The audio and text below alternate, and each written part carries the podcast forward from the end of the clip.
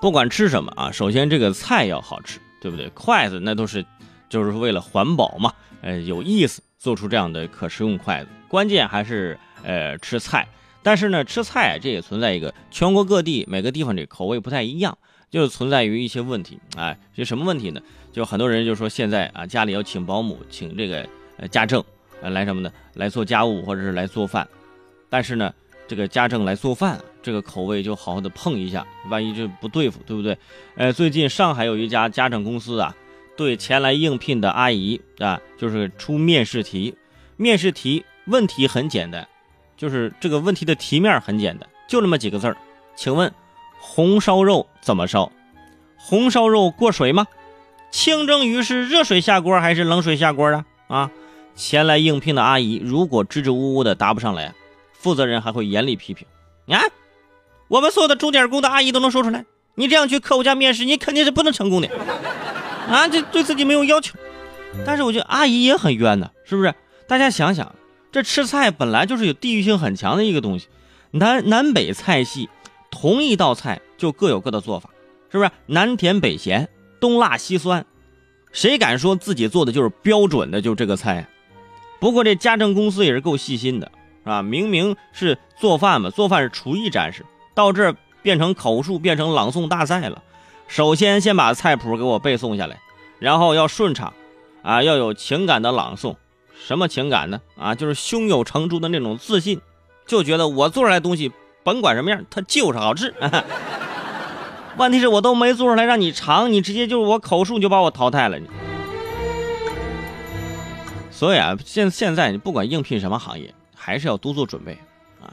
既然是上海的家政，是吧？那肯定要做上海你这口味来做饭，是不是？你这么一说，我就感觉咱湖南的阿姨到上海真的就有点这个发展受到限制了，就有点悬，是不是？我们就还没有用湘菜征服他们的味蕾，应聘的时候我们就已经被淘汰了。为什么呢？啊，一说啊，问问题啊，呃，请问红烧肉怎么烧？那我们湖南的朋友呢？湖南的阿姨可能这么回答。啊，这个红烧肉啊，就我们的毛氏红烧肉呢，是按标准要选用宁乡的猪啊，选用这个宁乡的五花肉。呃，上海这边呢好像买不到。老板，呃，给我点时间，我先现在我坐火车回去，你买点猪肉啊。火车费报销吧。嗯。这么一说，这肯定找不到工作了，是不是？每个地方都觉得自己当地做的这个红烧肉是最正宗的。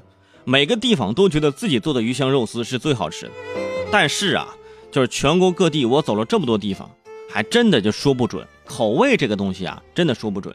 就是那种全国比较普遍的菜来说，每个地方都有不同的口味，每个地方都有不同的做法，对不对？就只只是在当地那种特产小吃啊，这个只能说，哎，这在你这当地这是好吃的。比如说臭豆腐，只有在长沙吃的，这是好吃的，对不对？你吃火锅。去重庆、去成都吃着，那是那种感觉，那种氛围是对的。但除了这种这种东西啊，其他的大同小异，都差不多，各有各的标准，对吧？而且也不能难为人家家政阿姨啊，是不是？每家都有每家过日子的方法，可能俩人住的楼上楼下，吃的口味就不一样。这阿姨就阿姨就很委屈啊，那太委屈，是不是？只要阿姨勤劳，愿意学，我觉得大家合得来啊，聊得来，对不对？透脾气，这应该就不是什么大问题。菜嘛。口味嘛，不就是醋、酱油、生抽、盐什么的，我就或者糖，我看着你的口味放不就得了吗？所以说现在这最大的问题是什么呢？最大的问题就是，就是很多人现现在根本就请不起阿姨。我跟你说。